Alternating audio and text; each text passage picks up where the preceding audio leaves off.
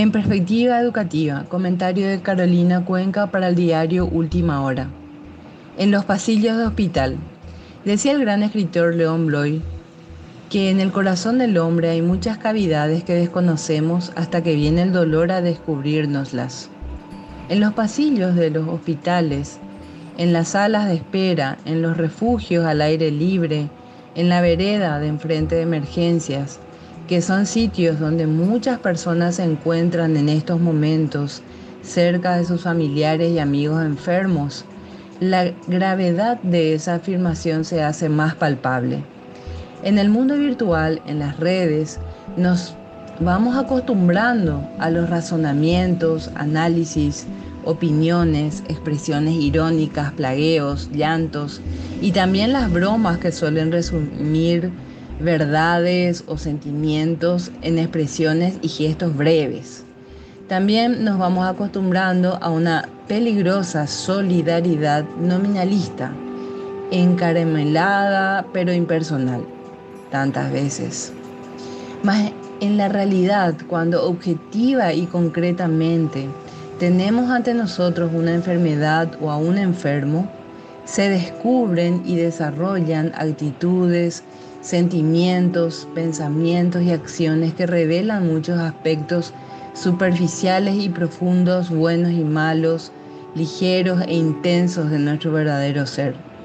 Demasiadas distracciones, etiquetas, melosidades, demasiados clichés, dramatismos, cinismos, cientificismos, egoísmos y caos a muchos de nosotros nos separan en lo cotidiano de encontrarnos cara a cara con el misterio de nuestra condición existencial frágil y a la vez maravillosa. De alguna manera, la enfermedad vivida en primera persona o muy de cerca es un balde de agua fría que nos despierta de la anestesia y de la alienación. Al menos es una oportunidad valiosa para ello es una suerte de examen vivencial donde principios y temores, contradicciones e incoherencias, vicios y virtudes, fortalezas y defectos, vitalidades y cansancios, fealdad y belleza se manifiestan ante nosotros y nada puede darse por sentado en cuanto a nuestro modo de encararlo. Algunos entran al examen cargados de ego y salen más humildes, sin duda. Estará el avivado que quiere saltarse por la ventana del legalismo, del control de datos y las estadísticas, todo con tal de evadir el encuentro con las preguntas existenciales que surgen en estos casos. Estará el utilitarista que encuentra cómo sacar provecho material. Tampoco faltará el melancólico que encuentra en este estado su excusa perfecta para dejarse arrastrar por el abatimiento sin darse la oportunidad de crecer y desarrollarse en algo.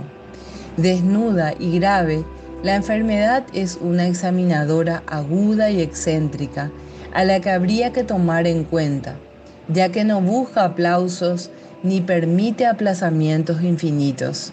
Tardo o temprano nos pone de cara a la realidad de nuestra finitud y a la vez de nuestra trascendencia.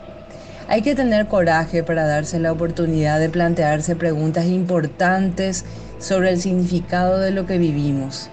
En ese sentido, es una alta escuela de humanidad, siempre y cuando la tomemos en serio. En los pasillos de los hospitales, un gesto amigo, un intercambio de experiencias, una palabra de aliento y ese estar juntos en este tramo del camino pueden significar no solo superar el trance pasajero, sino incluso un replanteamiento y un reinicio positivo de todo el resto de la vida.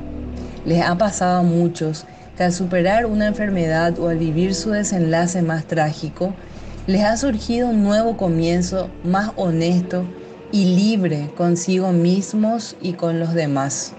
Sería bueno que al final del trance pudiéramos decir, he aprendido, he despertado, me he desengañado, he crecido, he ayudado, he vuelto con otra mirada, etc. Entonces, no habrá sido en vano la espera, el desgaste, el dolor. Que así sea para tantos compatriotas que se encuentran hoy en esta situación.